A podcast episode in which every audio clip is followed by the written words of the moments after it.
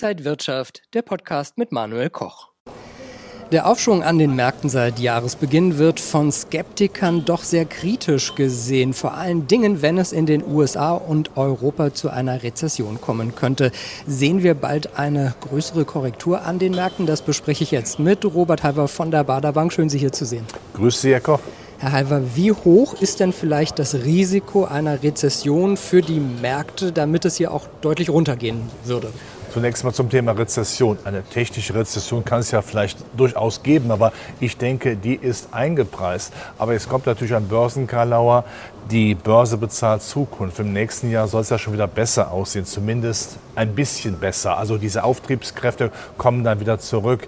Aber wenn es auch tatsächlich zu einer Rezession technischer Art kommen sollte, ist das für die Börsen, glaube ich, kein großes negatives Momentum, denn dann kann man sofort wieder argumentieren, dann müsste ja auch die Inflation runterkommen, dann müsste ja auch die Zinssenkungsfantasie noch früher kommen, als jetzt sie ist ja zum Ende des Jahres zumindest in Amerika eingepreist. Also von daher muss man diese Angst nicht haben. Man muss immer das Ganze, das große Bild sehen. Und äh, den einen Satz noch, wenn Sie sehen, dass der MDAX, also das Sammelbecken der zyklischen Werte, die an der Konjunktur hängen, ja 26 Prozent unter seinem Allzeithoch ist, dann sehen Sie ja, da ist einiges schon an Malaise, was Konjunktur angeht, eingepreist.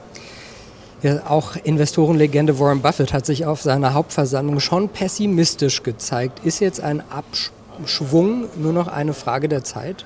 Warren Buffett ist ein toller Investmenttyp, da gibt es überhaupt keinen Zweifel, seit vielen Jahrzehnten vorne mit dabei. Aber so wie wir beide ist Warren Buffett auch nicht Jesus Christus und auch nicht der liebe Gott. Er kann nicht in die Zukunft schauen.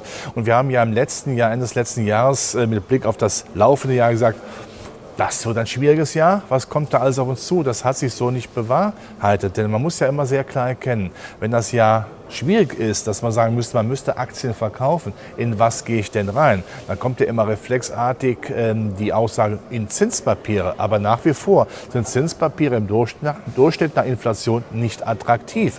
Da ist es viel sinnvoller, vielleicht nicht nur auf dem platten Markt an sich zu sehen, auf S&P oder DAX, das weiß ich, sondern zu schauen, welche Branchengruppen sind gefährdet, ist das da schon eingepreist und wo muss man dann eigentlich mit Blick auf 2024 im Sommer in der sauren Gurkenzeit wieder investieren. Herr Haver, die negativste Prognose, die ich gerade gelesen hatte, lag bei 12.000 Punkten für den DAX. Jetzt sind wir bei knapp 16.000. Das ist also ein Minus von 25 Prozent. Das wäre schon ganz schön viel. Das wäre schon sehr viel. Ich frage mich manchmal, warum man nicht unter 10.000 geht. Das verkauft sich ja auch gut. Es gibt ja Klicks und Quoten. Aber da muss man sagen, dazu muss einiges passieren. Ja, okay, einen schwarzen Schwan können wir seit 2008 nicht mehr ausschließen. Ja, dieses possierliche Tierchen äh, scheint ja latent zu drohen. Aber man kann nicht mit dieser mit einer Wahrscheinlichkeit arbeiten, die eher gering ist. Wir sehen ja im Ukraine-Krieg, Eskalation findet offensichtlich nicht statt. Die Chinesen greifen nicht Taiwan an. So ein bisschen äh, friedliche Koexistenz zwischen Amerika und Europa auf der einen Seite und China auf der anderen Seite ist ja dann doch offensichtlich der große Wunsch auf beiden Seiten. Ähm, Amerika kommt es natürlich nicht zu einem Schuldenstreit, das ist ja klar, zu, einem, zu einer Pleite Amerikas, das ist auch ganz klar. Äh, wir haben äh, nach wie vor die Aussicht auf eine bessere Konjunktur und einmal sehr entscheidend, die Alternative, das Zinssparen ist zumindest zumindest für Festgeld und deutsche Staatspapiere nach Inflation nicht lukrativ. Also von daher sollte man eher sagen, ich gehe in die Branchen rein, die mir gefallen. Das sind die Defensivbranchen, aber ich bleibe dabei. Die Zyklika, gerade der Nebenwerte, MDAX im Sommer, saure Gurkenzeit, die würde ich mir anschauen. Bei uns MDAX wie in Amerika beim Russell 2000.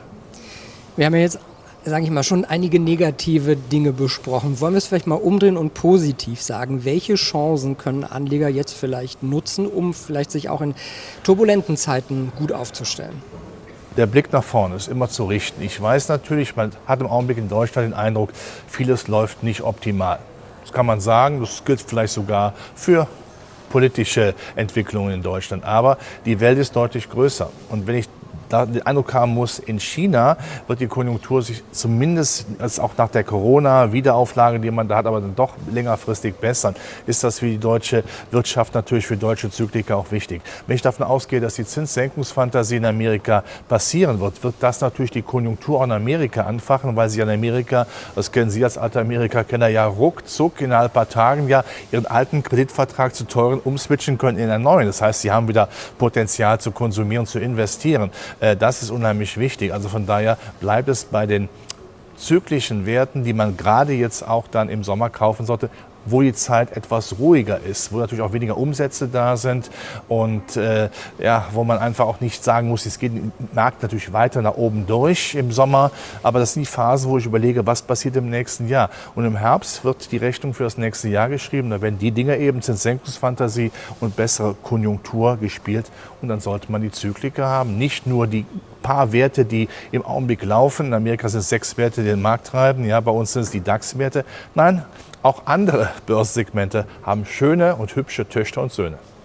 Jetzt verraten Sie uns vielleicht zum Schluss noch so einen Depot-Mix. Wie könnte man denn sein Depot möglichst krisensicher aufstellen durch verschiedene Assetklassen? Krisensicher, da muss man sagen, ist denn das Zinspapier krisensicher, wenn ich der Inflation nichts übrig behalte? Ich habe natürlich auch ein paar Zinspapiere. Ich würde eine Stufe höher gehen und dann sagen, da habe ich zumindest eine Unternehmensanleihe in Amerika oder Unternehmensanleihe in Amerika und Deutschland, die profitieren, wenn die Konjunktur besser wird. Hier ist nicht alles bitte die typischen Festgelder, auch äh, wenn äh, gewisse 3% Angebote noch mehr locker locken. Nach Inflation bleibt nichts übrig.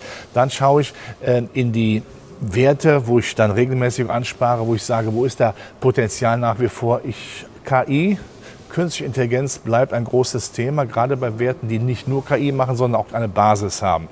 Beispielsweise ein Wert wie Microsoft ist das. Und dann nochmal, ich wiederhole mich jetzt, ist langweilig, aber das ist meine feste Überzeugung, die Zykliker, die sollte ich dann eben auch haben, äh, äh, gerade im europäischen, deutschen Umfeld. Und vergessen wir ein bisschen auch die äh, Schwellenländer nicht, vielleicht 10 Prozent äh, zur Depotbeimischung, die dann auch sich wieder auftun, wenn, ähm, wenn äh, China besser wird. Und die Japaner scheinen offensichtlich im Augenblick der Geheimtipp zu sein, äh, nach dem Motto, sie bleiben bei ihrer äußerst lockeren Geldpolitik, sie wollen die Wirtschaft wieder etwas tun. Auch sie, die Japaner, sind ja weit unter ihrem Allzeitkurs. Vielleicht sollte man da auch mal die Nase reinhalten. Aber es sind die Aktien, es ist nicht die Krisensicherheit, die Sie jetzt natürlich mit verschmitztem Lächeln hier angefragt haben. Äh, es gibt keine absolute Sicherheit, aber die Potenziale sollte man nutzen. Und so negative Stimmungen im Markt, da muss man auch manchmal auch von der Politik drüber hinwegschauen.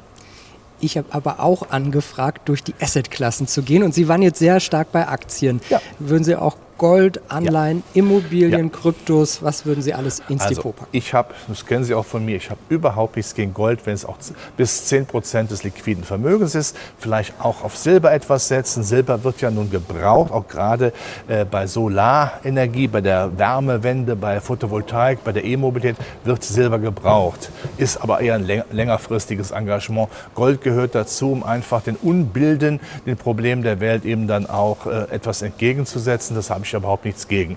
Krypto, die Kryptowährungen, das ist ein spekulatives Ob äh, Ob Anlageobjekt. Ich habe immer gesagt, ich stehe nicht zwischen Hass und tiefer Liebe, sondern dazwischen Spekulation. Wer es machen möchte, sollte es machen. Es ist aber keine klassische Anlage, weil die Einschätzungsmöglichkeit von diesen Kryptoanlagen einfach oft genug Aprilwetterprognose oder Lottozahlen fürs nächste Wochenende raten ist. Also von daher sollte ich schon bei den Klassikern bleiben. Aktien, die Branchen und die Regionalverteilung haben wir besprochen. Äh, Gold, Zinspapiere, eine Risikostufe durchaus höher gehen. Die Unternehmensanleihen, und dann sollte man gut auch durch den nächsten Winter kommen. Und auch im nächsten Jahr, wenn wir sehen, sind wir nicht gezwungen, Baumrinde zu essen sagt Robert Halver von der Baderbank. Vielen Dank für Ihre Einordnung, Herr Halver. Und danke Ihnen, liebe Zuschauer.